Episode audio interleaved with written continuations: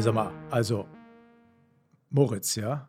Äh, Also das war jetzt nicht gerade fein, ne? ja, äh, ich, ich Oder- meine, oder war ich ich hatte das? gestern, War ich ich, hatte, ich, ich hatte gestern, ich hatte gestern Bohnen. Ich weiß nicht, was du hattest, Linsen.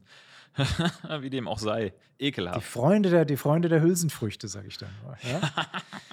Leute da draußen an den Kopfhörern, ja, heute haben wir ein Thema, das wir jetzt natürlich klanglich gleich eingeleitet haben. Wir nähern uns in unserem Marathon durch den Gastrointestinaltrakt, dem glorreichen Ende der Ziellinie, dem Finish. Und was liegt da am Ende des GI-Trakts? Nichts anderes als das Rektum. Ja, zu gut Deutsch, zu gut Deutsch Mastdarm. Für die ganz Lateinischen unter euch kann man auch Intestinum rectum sagen, aber nehmt das nicht so, nehmt das nicht so genau. Rektum reicht. Moritz, mein Guter, nachdem du hier schon, wie man so schön sagt, anal abgehustet hast, kannst du uns mal sagen, von wo bis wo geht das Rektum eigentlich? Ah, vielen Dank. Also wir sind ja zwei geradlinige Typen und äh, deshalb wollen wir uns auch mit diesem geraden Teil des Darms beschäftigen. Und du hast mich gefragt, äh, wo das eigentlich liegt. Also es befindet sich zuallererst mal im kleinen Becken und es beginnt ungefähr so auf der Höhe des Os sacrums und ja, zieht dann letztendlich nach Anal, wo es in den After übergeht. Ich glaub, da kann Also Rektum heißt tatsächlich gerade, ja? Also Ja. Rektum heißt gerade, ja? Also Ja. Rectus gerade, das ist ein gerader Darmabschnitt. Ja, Passt einfach so gut, weil natürlich vorher alles krumm war. Ne? Wir erinnern uns ans Sigmoid, S-förmig, an äh, das Kolon Descendens mit der Flexura. Da ist irgendwie alles gebogen und alles krumm und jetzt ist endlich mal Gradlinigkeit gefragt. Yes! Halleluja. Also, das ist also letztendlich der Abschnitt zwischen dem Kolon Sigmoidium, also dem Sigmoid, das wir als letztes gemacht haben, erinnert euch, ne? der gute alte, das gute alte Kolon, und ja, dem After, ne? also Genau. dem letztendlich letzten, ganz allerletzten Teil. Den nehmen wir aber heute mit. Ja, Also das tun's ist- euch jetzt nicht ist- Das muss. Ne, Wir behandeln Rektum und After und Analkanal, ja, das behandeln wir alles in einem Rutsch. Er In hängt einem ja Rutsch, da sagst du was. Da Ja, sagst genau, du was. Rutsch hängt ja auch zusammen und man macht ja jetzt nicht noch zwei Folgen drauf. Also wir, wir wollen jetzt auch mal zum Ende kommen. Nee, es reicht jetzt hier mit dem Ende. Das Ende hat ein Ende. So, hattest du schon über die Länge erwähnt? Ja, nee, habe ich noch nicht. Also 12 bis 15 Zentimeter, ne, kann man so roundabout sagen. Das kommt natürlich auf die Körpergröße an, aber äh, ungefähr kann man sich vorstellen, ist also doch etwas einer der kürzeren Abschnitte des äh, Dickdarms, ne? wenn man sich mal zurück überlegt, äh, wie lang doch der Rest war. Ne? Also etwas kürzer, 12 bis 15 Zentimeter. Ja, und, und ganz gerade ist es natürlich nicht. Ne? Wir haben da schon so eine kleine Krümmung, eine Flexura sacralis und eine kleine ventrale Krümmung, eine perinealis, Flexura perinealis drin. Also es ist jetzt nicht so wie mit dem Lineal gezogen. Ne? Also klar, ist, Nee. ja, ist ja was Biologisches.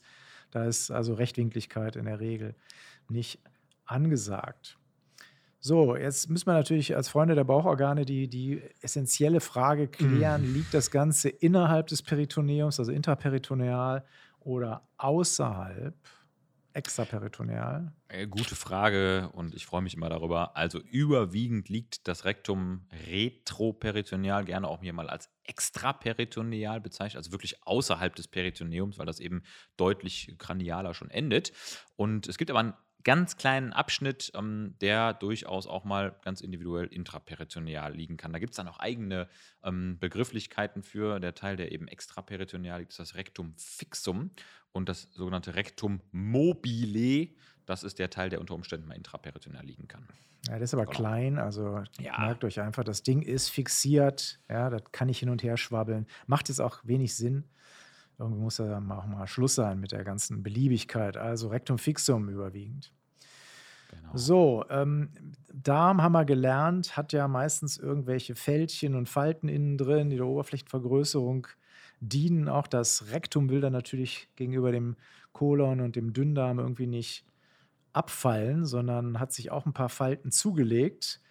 Ähm, und da gibt es eine, die sollte man sich merken. Nicht jede Falte hat einen Namen. Gott sei Dank, stellt euch das vor, Leute. Die die Anatomen hätten sich die Mühe gemacht, jedes Fältchen im Darm zu benennen, so, so variabel die auch sind. Es gibt ja Fleißarbeiter. Aber da gibt es eine Falte. Wie heißt die, Moritz? Genau, also das ist die sogenannte Kohlrauschfalte. Das ist wirklich, glaube ich, die prominenteste.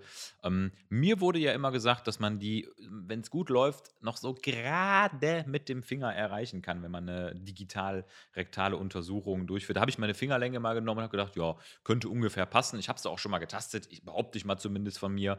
Und ähm, diese, diese Kohlrauschfalte ist eben äh, eine von diesen Plicae transversalis recti, ne? also von diesen Querfalten im Rektum. Ja, das ist die prominenteste, ne? also die am Ja. weitesten vorkommt. Und diese Dinger haben so ein bisschen die Funktion wie in, in, in verkehrsberuhigten Zonen, diese Bumper. Genau. Ja, die dienen so ein bisschen der Entschleunigung des Darminhalts, also stellen so ein kleines Barrierehindernis werden und entlasten damit so ein bisschen die ja, ganze Beckenbodenmuskulatur, also damit die ganze Last des Kots quasi jetzt nicht nach unten durchrauscht, sind also die Durchrauschen, haben wir Rauschen, haben wir das ist heute unser Lieblingswort, dann haben wir die Kohlrausch, die die Kohlrauschfalte da. ne, die- Kohldurchrauschfalte, schön. Ne, die Kohlenrauschfalte, die befindet sich etwa 6, äh, 6 bis 8 Zentimeter äh, oral, also oberhalb in dem Fall, ne, des Anus. Genau. Und stellt, das ist ganz wichtig, ne, einen Übergang in einen Unterabschnitt des Rektums dar. Und der heißt wie? Das ist die Ampulla recti, genau. Ähm, ja, ist letztendlich ein, einer der großen Hohlräume des Rektums für die Stuhlspeicherung. Ne? Da passiert ja nicht mehr ganz so viel mit dem Stuhl, um nochmal schnell auf die Funktion zu kommen. Ne? Genau. Jupp, ne, also die Ampulla recti schließt dadurch an. Kohlrauschfalte ist also sozusagen der, die Grenzlinie, das ist der Schlagbaum zur Ampulle. So, das Genau. Rektum, um das Rektum herum, so ein bisschen Topografie müssen wir auch machen, liegen ja auch noch andere Organe, die nicht so ganz unwichtig sind. Ja, ne? also das Rektum ist da nicht der Dominator im kleinen Becken, sondern da ist noch ein bisschen was anderes rumherum. Und äh, zwischen den Nachbarorganen und dem Rektum, da bilden sich ja, Sch- Umschlagfalten. Ne? Also das Peritoneum macht da quasi so eine kleine, wölbt sich da so ein bisschen ein zwischen den ne? Organen. Genau. Und die muss man kennen, weil die sind klinisch nicht so ganz unwichtig. Gerade bei der Frau ähm, gibt es da die sogenannte Excavatio rectouterina, Yes. die auch als Douglas-Raum bezeichnet wird. Jetzt sag mal, Moritz, warum ist denn der Douglas-Raum? Aber wir reden jetzt hier nicht vom, vom Innenraum der Parfümerie, wohlgemerkt der gleichnamigen, ja. Ach so, äh, ich- anatomischen ich Douglas-Raum. so gut. Aber es roch jetzt auch eh nicht so gut, Frank, ne, nachdem wir so angefangen haben. Ähm, von daher kommen wir mal schnell Moment zu mal, klinischen- Moment mal, Lieber Moritz, ich kann mich noch genau daran erinnern, als wir, als wir die Podcasts noch nicht irgendwie über, über Leitung gemacht haben, sondern hier in einem Raum saßen. Ja, das sind ja deine, deine wohlduftenden Aftershaves. Ja, ich weiß nicht, was du da für Stinkewässer nimmst. Die sind mir immer, sind mir immer Moschus. aufgefallen. Ja, Moschus. Moschus. Das kann ich ja jetzt Gott sei Dank nicht mehr riechen, denn Gerüche werden ja Gott sei Dank hier nicht gestreamt. Also, Douglas-Raum, Moritz, komm, bleib, äh, wär mal ein bisschen sachlicher. Was macht der Douglas-Raum? sachlicher. Wozu- Also genau, warum, muss, warum muss man den kennen? Warum muss man den kennen? Der ist, äh, sag ich mal, generell in der abdominellen Untersuchungslehre hochrelevant, denn es ist ja sozusagen der tiefste Raum der Peritonealhöhle, ähm, insbesondere im Stehen. Ist vielleicht noch wichtig zu sagen. Das heißt, wenn Schwerkraftfolgen, zum Beispiel Flüssigkeiten wie Aszites, ne, also Bauchwasser ähm, oder Blut, ne, hämorrhagische Imbibierung des Bauchwassers durch Blutung, wenn sich das sammelt, dann findet man das typischerweise ganz unten im sogenannten Douglas-Raum bei der Frau und ähm, ist dort eben auch, und das ist das Interessante, sonografisch sehr gut zugänglich und man kann eben mit einem kurzen sonografischen Blick schnell sehen, ist da was im Douglas-Raum oder nicht. Also sehr elegant, muss man sagen.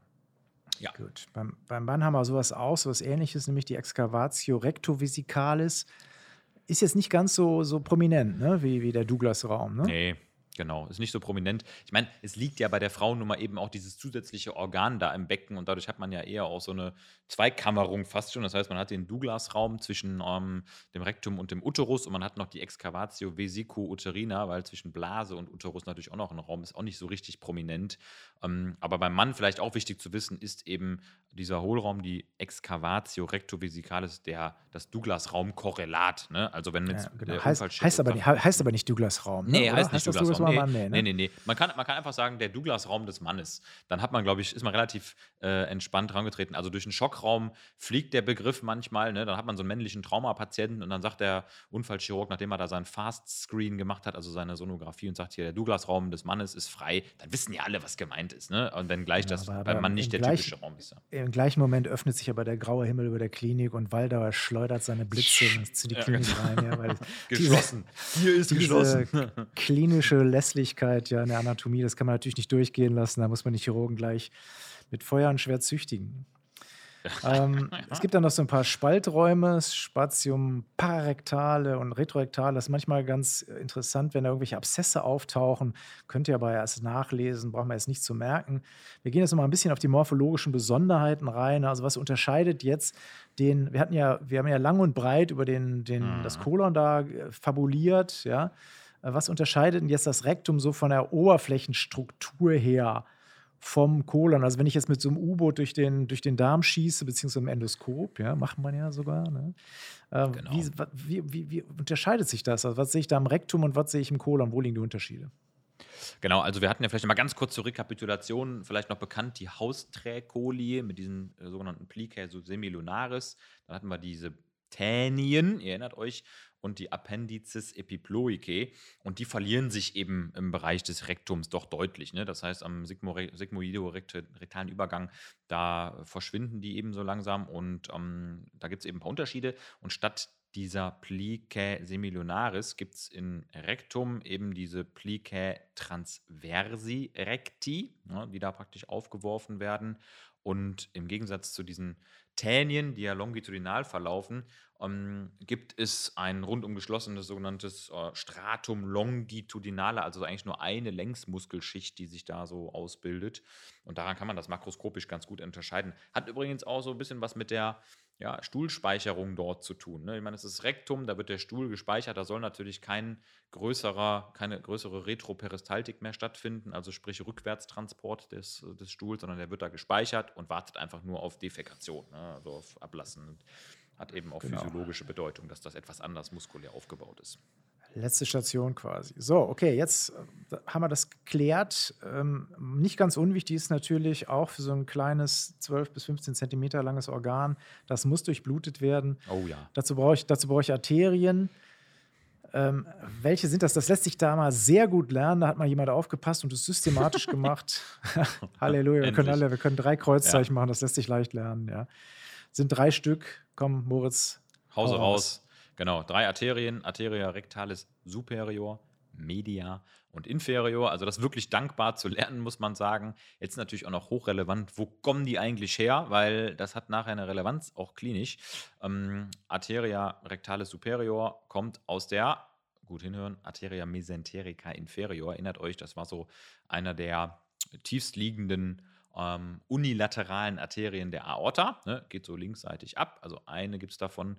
Dann haben wir die beiden, zwei Stück, Arteria iliaca interna und dann haben wir die Arteria pudenda interna, ja, die Schamarterie, die innere Schamarterie, ähm, die speist die Arteria rectalis inferior. Ne? Also okay, ne? ja, kann man gut, kann man gut lernen eigentlich, finde ich. Superior, Media und Inferior brauche ich nicht zu erklären. Guck mal auf den Aufzug in der Anatomie, ja, da steht da für den ersten Stock immer Superior, fürs Erdgeschoss Media und dann für den Keller Inferior wenn der Anatom da vor Ort ein bisschen, ein bisschen äh, Spaß versteht. So, bei, bei, den, bei den Venen ähm, gibt es auch drei Stück. Ne? Die Venen orientieren sich ja immer pragmatischerweise am Verlauf der Arterien. Also auch da haben wir eine Vena rectalis superior, dann Venae rectalis media sind also mehrere und auch eine und auch Vene rectalis inferioris. So, jetzt muss man da aber was beachten. Bei den Arterien ist es nicht so wichtig, wo die herkommen. Die schießen immer nur in eine Richtung aufs Organ raus. Aber jetzt, wenn man so an Metastasierung und so ein Kram denkt, also Abtransport, ja. hämatogene Metastasen und ihr wisst ja, im Rektum, da siedelt sich ganz gerne mal der eine oder, ups, was ist das? Das ist der Hund. Der, wir haben einen Gast. Wir haben einen Gast. da bin ich ja froh, dass ich nicht vor Ort bin. Ich glaube, da, sei froh, das, du wärst zerfleischt worden. Also, als ich irgendwie Rektumkarzinom erwähnt habe, wo der Böse. Da, wo ja? der Böse. Ja, der kann das riechen. Das es gibt ja Hunde. Es gibt Hunde, die können Tumore riechen. Aber unserer zählt nicht dazu. Das, ja, der zählt aber, nicht dazu. Aber doch nicht von, von, von Düsseldorf nach Köln hier. Ne? Ja, das wäre also, schon eine auf. Pass auf, also Abfluss, ganz wichtig. Ne? Also Vena rectalis superior, wo mündet die denn rein, Moritz? Genau, wichtig zu wissen, in die Pfortader ist das heißt, sie fließt mehr oder weniger nach ja, kranial in die Peritonealhöhle ab. Und das ist tatsächlich, wie du schon gesagt hast, echt wichtig für Abfluss von potenziellen hämatogenen Metastasen ne, aus dem oberen Rektumbereich. Und gegensätzlich dazu, und jetzt ganz gespitzt die Ohren, die Vena rectalis mediae und inferioris, die fließen eben über einen unteren Kreislauf in die Vena iliaca interna und jetzt kommt es in die Vena cava ab. Das heißt, praktisch wird das ganze Pfortadersystem umgangen. Und das hat eine klinische Besonderheit höchster Relevanz. Ne? Genau, ne? weil alles, was in die Vordere reingeht, kann mich schön Lebermetastasen machen. Ne? Was in die Cava inferior reingeht, das endet dann lieber oder erstmal in der Lunge. Ja? Er geht über das Herz und dann bleibt es im Lungenbett hängen. Also deutet, also ist das so unterschiedliche hämatogene Metastasierungsmuster, wenn man da irgendwie an die Rektumkarzinome denkt. So, last not least, Venen, Arterien, alles gut. Innovation müssen wir mal kurz drüber reden. Ich sage, der Hund wurde jetzt abgeführt, habe ich gesehen, stimmt das? Ja, genau, der wurde gerade verhaftet. Hat, ja, der wurde hatte, verhaftet. hatte, Hand, hatte Ja, Handschellen, hat Handschellen bekommen und ist abgeführt worden. Unschellen hat er. Ja, zack, weg damit. So, Innovation, Moritz, komm. Vegetative Innovation. Rektum wird auch innerviert. Wo kommen diese Fasern Klar. her? Genau, vegetative Innovation kommt vor allem aus dem Plexus rectalis superior und Plexus rectalis medius. Und dann haben wir eben auch noch Fasern vom Plexus mesentericus inferior und Plexus hypogastricus, ne, unterhalb des Magenliegens, wenn man so möchte, um, die hier die ganze vegetative Innovation durchführen. Genau, also merken, der Vagus selber, ihr erinnert euch, der Vagus selber hat hier keinen Kontakt. Ne? We remember. Genau. Ja. So, jetzt äh, sind wir ja fast durch mit dem großen Kram. Steigen wir noch mal ganz kurz in die Histologie ein, bevor wir Muss. uns dann in den Anal- Analkanal abseilen, wir beiden. ähm, und zwar haben wir den üblichen fünfschichtigen Wandaufbau. Wir haben innen eine Mucosa, die ist auch wieder unterteilt dann in die verschiedenen Laminae. Dann haben wir die Submucosa ne? und dann haben wir die Muscularis propria und dann eine Tunica subserosa.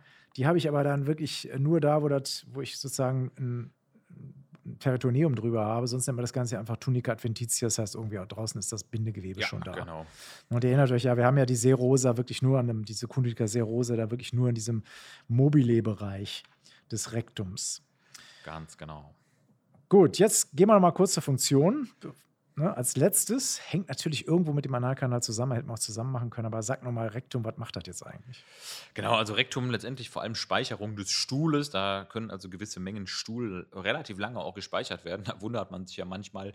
Ne? Es gibt ja Menschen, die haben sehr variabel, äh, sag mal, Defekation, der Fachbegriff für das äh, Abführen von Stuhl, nur zweimal die Woche, nur einmal die Woche. Das ist dann tatsächlich schon ein bisschen wenig und geht so in Richtung Obstipation, kleiner klinischer Einwurf, also Verstopfung. Ne? Und manche andere Leute haben da deutlich häufigere Frequenzen. Also da vielleicht mal Entspannung für alle. Da gibt es eine sehr große Varianz um, dieser Defekationsfrequenz. Ne? Der eine so, der andere so. Und ähm, wichtig ist aber natürlich auch die Spannung des Rektums, also auch ein sehr sensibles Organ, sorgt ähm, bei Dehnung, ne? Stuhl wird gespeichert, dafür, dass der Muskeltonus des ganzen Sphinkterapparates aufrechterhalten wird. Das ist natürlich unfassbar wichtig für die Kontinenz, für die Stuhlkontinenz. Sehr schön. Gut, also merken wir uns mal Rektum, eher Speicherung, ja. Und das, was jetzt darunter kommt, der Analkanal, der ist für den Verschluss der ganzen Sache verantwortlich, ja. Und jetzt geht das Ganze über in den Analkanal an der sogenannten Junctio anorectalis, manchmal auch als Linea anorectalis irgendwie Ja, genau. gebrandmarkt. Ja, aber Junctio ist eigentlich besser, weil eine eigentliche Linie ist das nicht. Also ist die Ver Verbindung dann zwischen dem Rektum und dem Anus. Und ich muss jetzt mal diese, diese, diese kleinen Übergang einfach dazu nutzen, hier mal so einen kleinen Werbejingle einzuwerfen. ja, ja. Ne, einerseits fürs Flexikon, bitte guckt da rein und vor allem schreibt auch mal mit. Ja, wir, wir launchen jetzt, also jetzt ist ja bei so einem Podcast immer so eine Sache, kann sein, dass ihr in zwei Jahren hört. Ja, ich rede jetzt hier im, äh, in der, in der Ist-Zeit, also Sternzeit, äh, Januar 2023. Ähm, wir launchen das neue Flexikon äh, ab Ende des Monats und dann wird das alles viel schöner und Boah. schicker. Und bitte nutzt die Gelegenheit auch mitzuschreiben, denn das haben wir jetzt wesentlich einfacher gemacht. Ihr müsst nicht mehr diese komischen Text da irgendwo verwenden, sondern Das es geht jetzt im cool. sogenannten, im sogenannten Visivik-Modus, also what you see is what you get. Wird also alles einfacher und nutzt die Gelegenheit, um selbst mal was reinzuschreiben. Ne? Jetzt bei 80.000 Begriffen, Leute, das kann noch mehr werden. Boah. Mir wurde, Das ist schon echt. Wahnsinn. Wahnsinn. ja, mir- wurde beweissagt, dass ich, wenn der 100.000. Begriff eingestellt ist, in den Himmel aufsteige. Ja, in den Mal schauen. Der, Flexikonisten. Mal, mal schauen, mal schauen. Der Ja? Almanach. Der Antwerpes So, Almanach. nachdem wir, ne? genau, nachdem wir, nachdem wir jetzt dieses läst, diese lästige Eigenwerbung hier beiseite geschoben haben, auch ohne Jingles abzuspielen, ähm, gehen wir in den Analkanal. So, Analkanal, das klingt ja erstmal nach einem langen Kanal, aber so lang ist der Kanal Nee. ja gar nicht, ne? Genau, der ist wirklich nicht lang. Drei bis vier Zentimeter haben wir da in der Regel nur. Ja, wenn man so möchte, ist es ja tatsächlich auch einfach ein, eine, ein Übergangsrohr. Ne? Ich meine, letztendlich ist das ja nun mal die letzte röhrige Verbindung zwischen Rektum und der Außenwelt, also dem Anus, wenn man so möchte. Genau. Ähm, wie gesagt, startet an der Linie aneocutanea bzw. Junctio aneocutanea und ist der, ja, äh, wie sieht der aus, wenn er jetzt nicht gerade sozusagen sich die Kacke abseilt? Also welche, welchen Querschnitt hat er? Ist der, ist der rund? Das sieht aus wie ein Bleistift. Also wie kann ich mir das vorstellen? Okta, ein Oktahektaeder, nein, das ist ein Spalt, ist einfach ein spaltförmiger Querschnitt. Ist ja klar. Ich meine, da ist Druck drauf von den Organen drumherum und dementsprechend wie fast jedes Hohlorgan, wenn da nichts drin ist, ne, kompress, äh, komprimiert, so muss man sagen, komprimiert und dadurch spaltförmig im Querschnitt. Ja, es ist, ne? wichtig zu, es ist wichtig zu merken, diese ganzen, äh, diese ganzen Kanäle sind natürlich keine Kanäle wie Röhren, die da die ganze Zeit offen stehen. Wäre auch Quatsch, muss ja ein Verschlussorgan sein, deswegen spaltförmig verschlossen. Äh, und ähm, dadurch auch eigentlich gar kein Kanal im Ruhezustand. Nee, genau. Ja. So, jetzt, wo ist die äußere Begrenzung des Analkanals? Also, wo hört der auf? Genau, also der, die äußere Begrenzung des Kanalkanals ist praktisch die Anokutanlinie, wenn man so möchte. Ne? Der Name sagt ja schon relativ viel. Also ähm, da geht es wirklich in das Hautniveau über, weil in der Außenwelt, wie ihr wisst, ne, da ist ja letztendlich wieder Hautgewebe, also Hautepithel und da gibt es dann natürlich eine fließende Übergangslinie. Genau. Okay, jetzt dient das Ganze ja, dieser Analkanal, äh, das hatten wir ja gesagt, dem Verschluss ähm, des Rektums bzw. des Gastrointestinaltrakts. Und deswegen bezeichnet man jetzt diesen ganzen Kram, der da hinten sozusagen für den Verschluss sorgt, auch als Kontinenzorgan. Jawohl. Ja. Also das, äh, weil es für die Kontinenz, das heißt also für, die, ja, für das Halten des Stuhls notwendig ist. Und da, da, beißt sich so ein bisschen die Anatomie mit der Klinik und der, und der Physiologie. Das Kontinenzorgan, das äh, behandelt man dann teilweise auch mal, mal, separat und guckt sich einfach an, aus welchen, aus welchen Anteilen das besteht. Bevor wir jetzt mal so in den Analkanal und seine verschiedenen äh, Zonen nochmal abrutschen, lassen Sie mal einen kurzen Ausflug zum Kontinenzorgan machen. Ja. Also was sorgt eigentlich jetzt dafür, dass, der, dass die ganz flapsig gesagt, die Kacke drin bleibt. ja, also unfassbar wichtig. Ich glaube, das ist jedem klar, ne, dass das was ist, was einfach gehalten werden muss. Und deshalb ist das auch ein sehr komplexes System, bestehend letztlich vor allem ähm, aus Muskeln, ja, das ist die eine Seite dieses Kontinenzorgans. Und aber auch ähm, aus einem Gefäßsystem, und zwar aus arteriovenösen Plexi des Anus. Und somit hat man halt wieder zwei Möglichkeiten, also auch etwas Redundanz, um dieses Kontinenzorgan auszustatten und sehr, sehr funktionell zu machen und damit wirklich für eine ja, sichere Kontinenz im Bereich de, des Stuhlhaltens auch zu sorgen. Ja, genau. Dichtigkeit, Dichtigkeit herzustellen ist nämlich nicht so ganz einfach. Ne? Also klar, wir reden ja hier über verschiedene, wir reden ja auch nicht hier irgendwie über wohlgeformten festen Code immer, sondern auch gegebenenfalls mal Diarrhoe und die soll ja auch nicht so einfach rauslaufen. Wäre schlecht für den Körper, der bemüht ist, Flüssigkeiten auch bei sich zu behalten, weil das ja wichtige Lebensgrundlage ist. Deswegen haben wir im Prinzip zwei Systeme. Eine des Schließmuskelsystems, ja, also das sind sozusagen für, die grobe, für den groben Verschluss. Und, und jeder weiß irgendwo, der, der versucht irgendwie mal so einen, so einen Wasserschlauch mit den Fingern abzuklemmen. Das, das klappt nicht immer, da kommen nee. ein paar Tropfen raus. Deswegen braucht man noch eine Feinabdichtung. Und die wird dann halt durch venöse Schwellkörper besorgt. Ja, und die Schleimhaut natürlich selbst. Also, dass sie, sodass wir da so eine Grobabdichtung und eine Feinabdichtung haben und die ganze Sache relativ dicht ist. Ja, ja genau. sodass also selbst Gas, also, ne, also Flati, ne? also genau. nicht so einfach rauskommen, sondern gehalten werden können und dann halt, wenn man tatsächlich dann den Schließmuskel entspannt, dann auch erst raus können und nicht einfach so sozusagen, man abgast die ganze Zeit. Ja? Mhm. Ähm, jetzt ist ein bisschen unappetitliches Thema, aber Leute, es Muss, gehört shit, dazu. Shit happens, ja, gehört dazu. Medizin ist auch so, mal unappetitlich. Ähm, genau, und jetzt äh, Moritz, sag doch mal, welche Schließmuskel, Muskel, nee, Muskel. Musculi. ja, Musculi. Musculi, habe ich das kleines Ü reinrutschen lassen. Mir. Also ganz, ja, hört sich ja süß an, ist aber scheiße und grammatikalisch einfach auch nicht richtig. So, also welche Schließmuskel, ja, gibt es denn da? Oder spielen also, eine Rolle?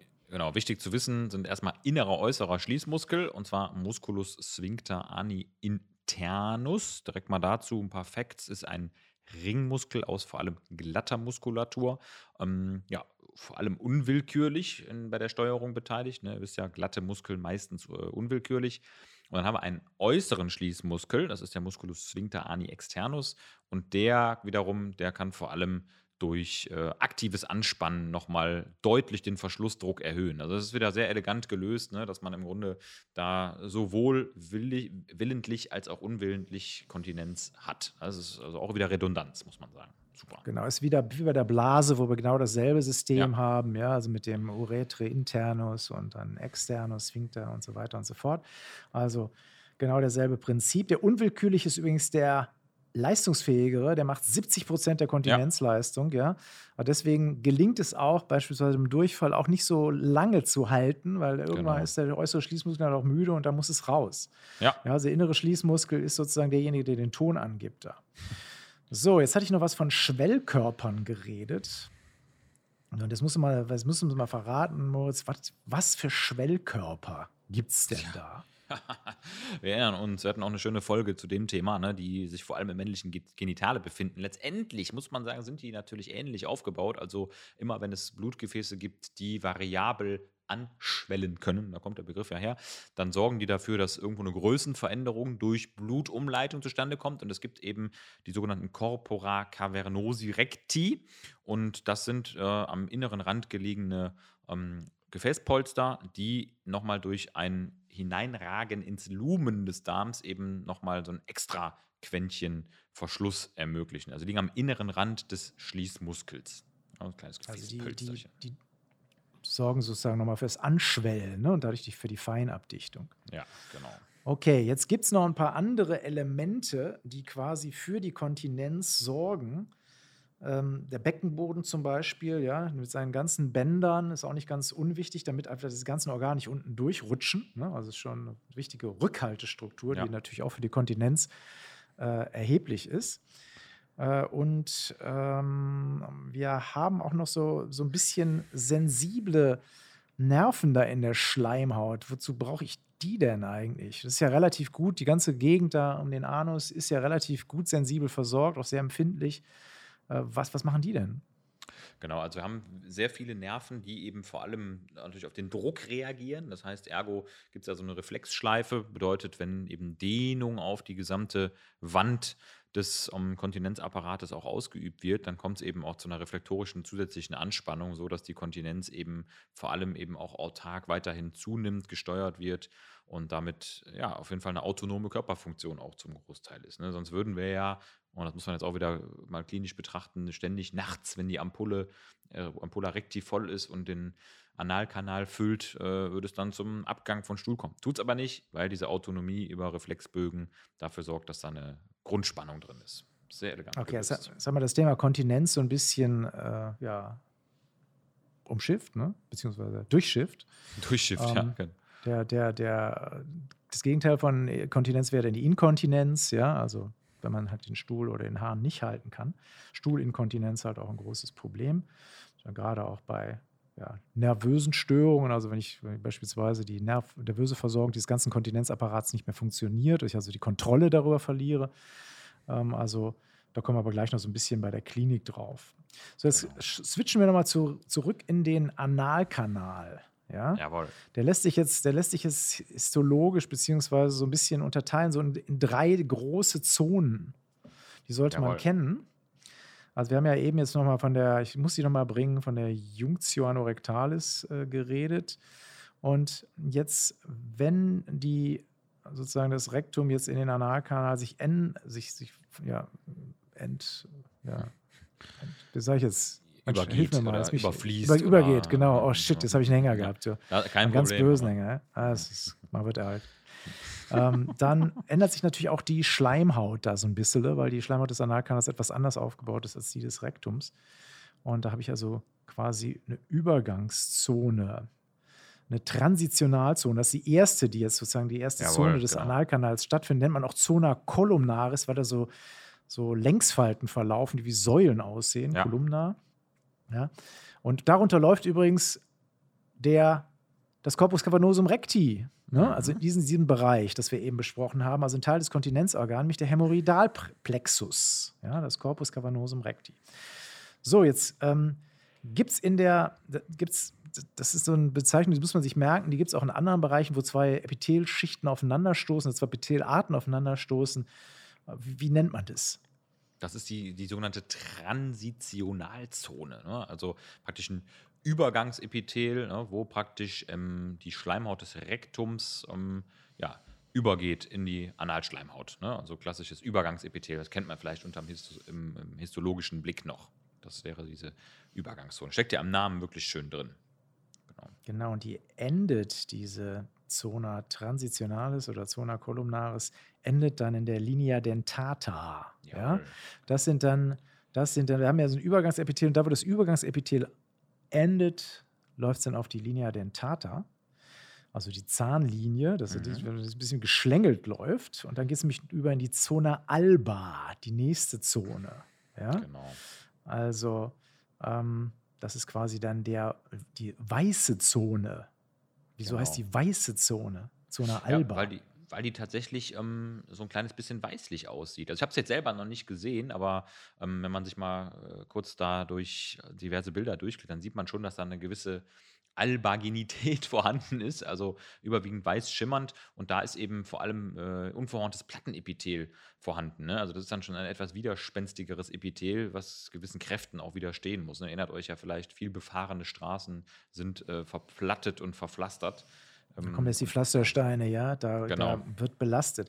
Es liegt einfach daran, dass das Plattenepithel etwas opak ist, ja, also hat nicht dieselbe Transluzenz wie, wie normale Schleimhaut. Da sind aber mehr Fasern drin, da sind dichtere Zellkontakte und deswegen habe ich da jetzt so eine weißliche Zone, halt die Zona alba. Also merken wir es nochmal, wir kommen von oben, treten in den Analkanal ein. Erst kommt die Zona columnaris mit den Längsfalten und den Corpus cavernosi recti, mit dem Corpus cavernosum rectu Recti und dann kommt die Zone alba, die weiße Zone mit dem Plattenepithel. Also, Jawohl. wir haben das Übergangsepithel und dann kommt das Plattenepithel.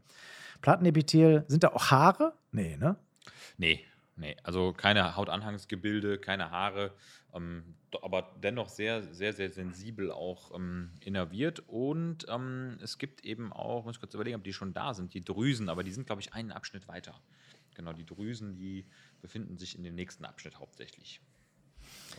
Genau, dann reden wir nämlich in den letzten Abschnitt des äh, Analkanals ein. Das ist eigentlich Schluss mit sozusagen der ganzen Innenbefahrung. Ende, Ende das ist die, die Zona cutanea oder auch Perianallaut ganz einfach genannt, ja, äh, die dann die Verbindung zur Haut der Perianalregion, also alles, was um, quasi um die Rosette darum ist, herstellt.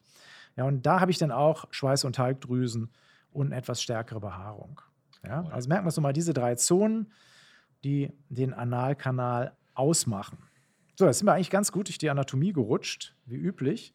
Wir könnten noch ein bisschen was zur äh, Embryologie sagen. Na, ist klar, da wo Plattenepithel ist, ist meist ektodermalen Ursprungs. Ne, da wo, wo das, ich sag mal, das Darmepithel ist meist entodermalen Ursprungs. Das ist ja sehr, sehr stark vereinfacht. Jeder Embryologe würde mich dafür wahrscheinlich kreuzigen oder verbrennen. Ist jetzt egal. Machen wir trotzdem. Ich unterliege ja Gott sei Dank keinen akademischen Beschränkungen. Bin ja sozusagen freiwillig und äh, gehen jetzt einfach mal ein bisschen in die Klinik rüber. Jawohl, genau. Was haben wir denn an besonderen Erkrankungen in diesem ganzen Rektum- und Analbereich?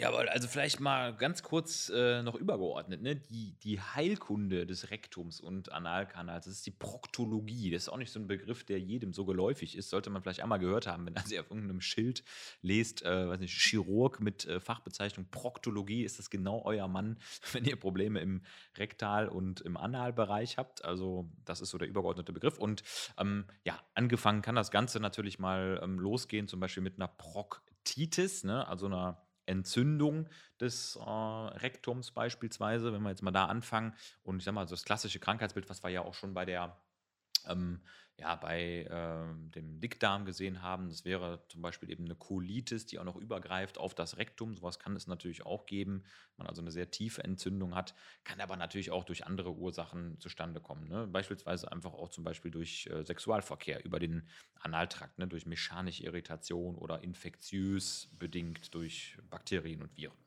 Genau, genau ist nämlich so ein bisschen das Schicksal aller Körperregionen, die starke nervöse Versorgung haben, dass jede Menge Leute auf die Idee kommen, diese, diese Luxusversorgung, diese nervöse, ähm, die natürlich auch angenehm in der Stimulation ist, dann mal zu nutzen, um dort einige Gegenstände einzubringen. Das, das sieht man in der Klinik nicht ganz selten, ne? dass also das dort Dinge quasi in den Enddarm eingebracht werden, die da leicht reingehen, aber unter Umständen dann halt nicht daran gedacht wurde, sie wieder rauszuholen. Ja. Ne? Also hört man immer wieder, ist auch kein Kram. Also Leute, die da Vibratoren reinschieben beispielsweise, die dann still vor sich hinsummen, sich dann in Richtung Rektum verabschieden und dann ist es auch gar nicht so einfach, die wieder rauszubekommen. Ne? Nee. Teilweise muss man dann, also Endoskop ist da nicht, dann muss man teilweise wirklich operieren, um das, den Kram wieder rauszustellen. Also an alle Hörer, ich möchte euch seid jetzt unterstellen, seid, ne, seid, vorsichtig, was ihr Augen da auf beim Obst- und Gemüsekauf, ja, ich Genau, mal. also ja. das ist nicht so ganz easy. Man sollte also das alles äh,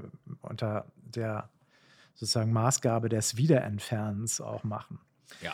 So, jetzt kommen wir mal zu etwas, also das sind so sogenannten rektalen Fremdkörper. Ja, auch diesem Thema haben wir uns im Flexikon äh, gewidmet. Das könnt ihr mal ein bisschen nachlesen. Ähm, also das Abwandern des Fremdkörpers in höhere Darmabschnitte ist halt so das typische Risiko. Genau. Aber wir haben ja noch so ein Kavaliersleiden, das also, ich sag mal, vor allem die sitzende Generation, mhm. dazu zähle ich ja auch, befällt, ja, also das sind die Hämorrhoiden. Genau, Hämorrhoiden. Was sind dann, was sind dann, was sind dann Hämorrhoiden? Genau, also letztendlich handelt es sich dabei ja um erstmal per se die Definition von diesen arteriovenösen Gefäßpolstern. Also letztendlich sind Hämorrhoiden ja erstmal gar nichts Pathologisches. Vielleicht mal wichtig zu wissen. Ne? Das heißt, nur weil jemand Hämorrhoiden das sagt, muss er noch kein Leid darunter haben.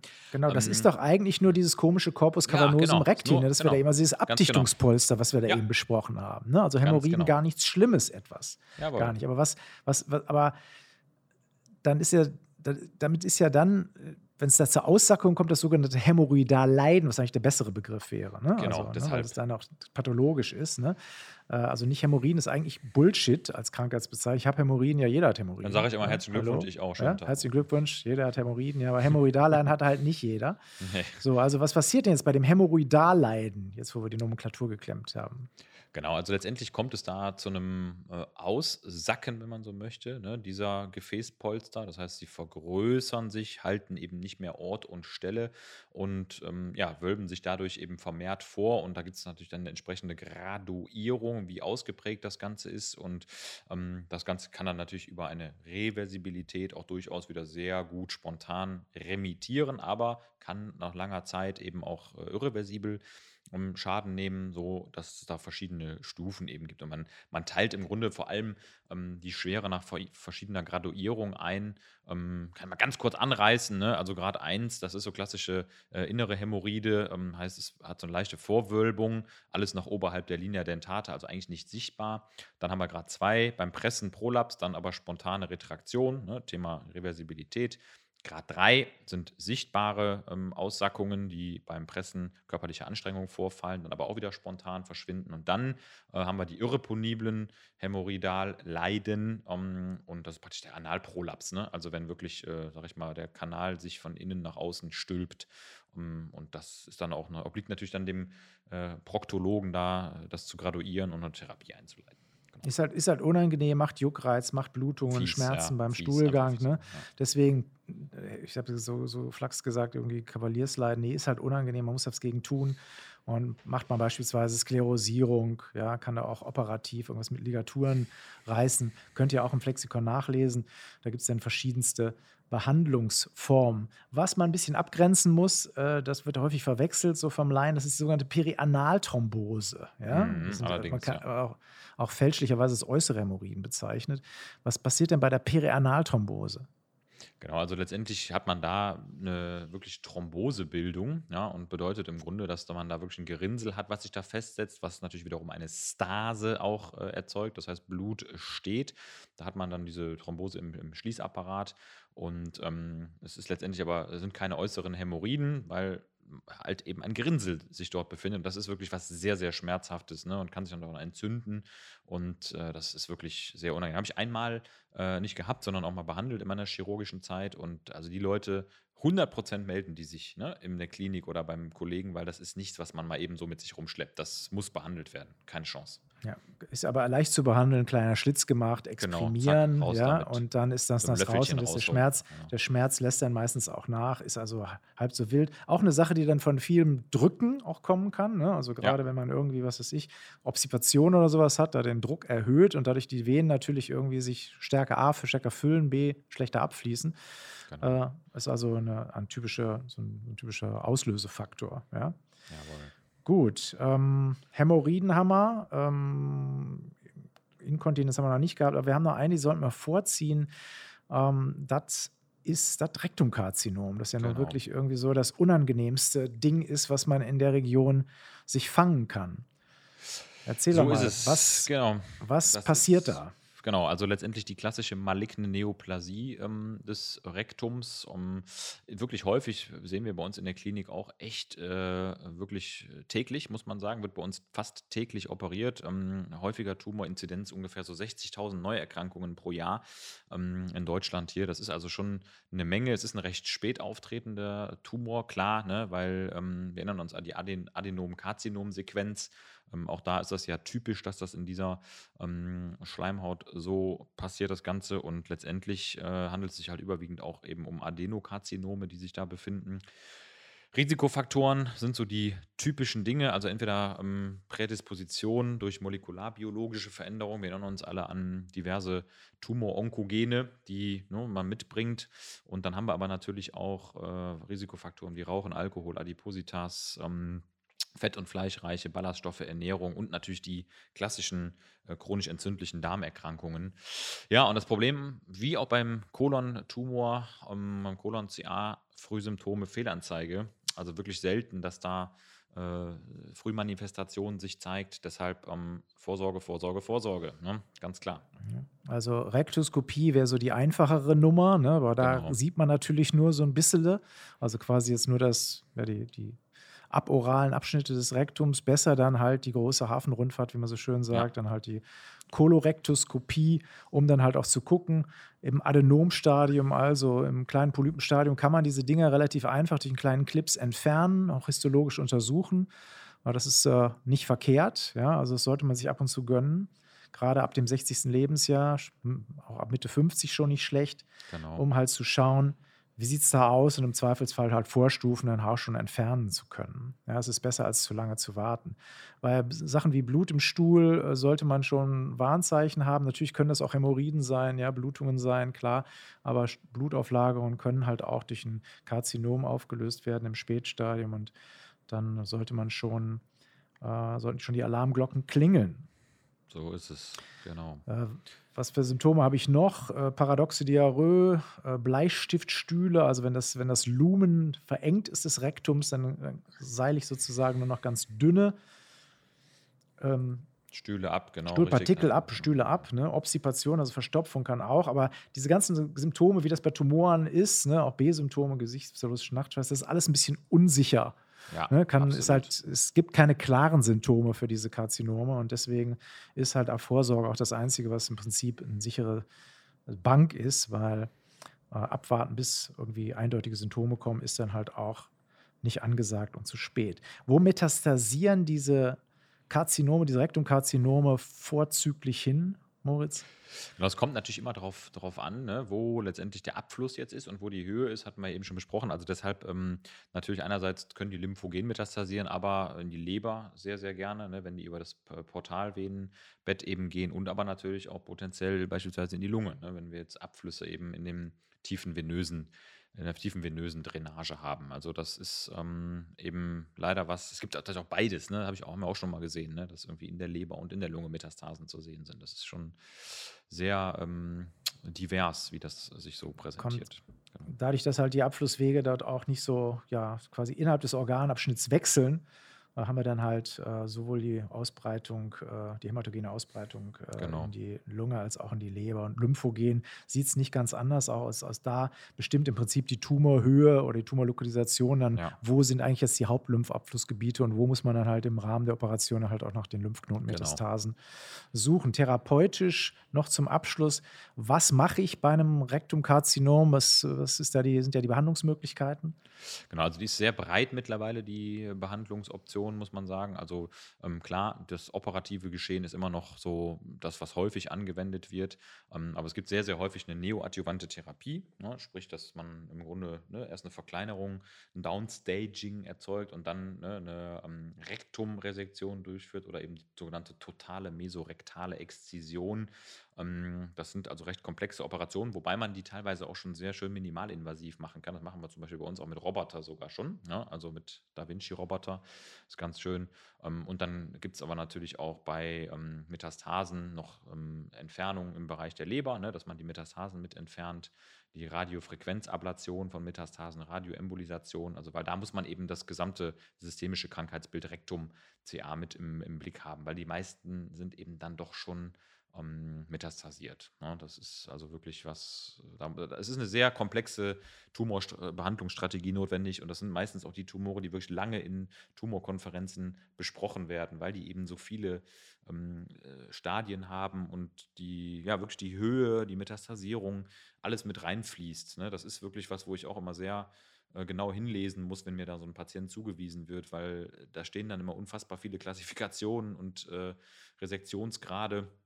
Das ist schon spannend, ne? Also komplex, komplexes Thema, aber man kann den Patienten heutzutage doch oft gut helfen, vor allem auch was irgendwie nachher so die, den Kontinenzerhalt angeht. Das ist ja auch natürlich das oberste Ziel. Ne? Nicht nur überleben, sondern auch äh, ja, weiterhin kontinent bleiben, wenn es irgendwie geht. Das ist ja für Menschen Genau, schon und sehr weiterhin gibt es natürlich auch auf der Chemotherapie-Seite noch einige verschiedene Möglichkeiten. Ja, also neben den klassischen, äh, klassischen Chemotherapie-Schemata wie Vollfox beispielsweise, dann auch monoklonale Antikörper, Genau. sogenannte Checkpoint-Inhibitoren, ja, Ja. die ganze Krebsimmuntherapie, die da auch äh, immer stärker in den Vordergrund drückt. Also man kann therapeutisch wirklich einiges machen und das Arsenal, das da der Medizin zur Verfügung steht, wird Gott sei Dank immer größer.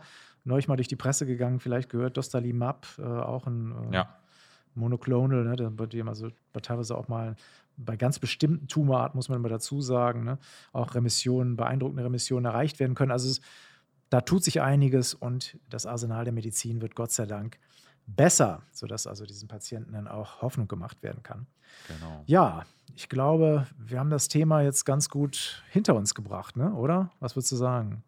Genau, und last but not least, mein letzter Rauswurf an alle da draußen. Äh, never skip the digital rectal examination. Ähm, das ist wirklich wichtig. Äh, Habe ich heute noch gemacht in der Praxis, äh, diese banale digitale rektale Untersuchung. Ähm, das ist ja wirklich eine, eine unfassbar einfache Möglichkeit ähm, beim Patienten, also erstens mal ein Vertrauensverhältnis aufzubauen, das kommt nochmal dazu, aber man kann wirklich mit der haptischen Untersuchung echt eine Menge an Tumoren, Veränderungen, äh, Blutauflagerungen, Stuhlkonsistenz ähm, raustasten und fühlen. Und auch die Prostata, nicht, äh, nicht zu vergessen, liegt ja auch in der Nähe. Deshalb ähm, bitte daran erinnern, an alle Kliniker, ähm, Hose runter, Finger rein. die Diagnose soll dir heilig sein. Ne? Das dazu. Ja, das ist die, das, wir wissen ja, Freund Moritz Tellmann ist immer ein bisschen von der anfassenderen Art. Der Ich pack an hat und er, hat er, auch von hinten. hat er, ist von nichts, ist von nichts fies. Ja? Nee. Aber du hast recht. Ne? Also man sollte solche einfachen Techniken jetzt auch im Zeitalter der Apparatemedizin dann halt nicht komplett vom Tisch fegen. Ja, manchmal kann man mit einem einfachen Handgriff halt auch schnell zu einer Diagnose gelangen, ohne dass man gleich einen halben Meter Technik in Bewegung setzt. Ganz genau. Okay, in diesem Sinne, das war jetzt das sozusagen das Wort zum. Schlussplädoyer. Ja, ja das Schlussplädoyer. äh, machen wir mal Schluss. Ja, und äh, wir hoffen, es hat euch einigermaßen Spaß gemacht, trotz des etwas, ja, vielleicht ein bisschen anrüchigen Themas. Wir Ach. verabschieden uns mit, mit rektalen Grüßen. Ja. Eure In diesem Sinne, bis dann. Schönen Tag. Ja. Tsch- Ciao.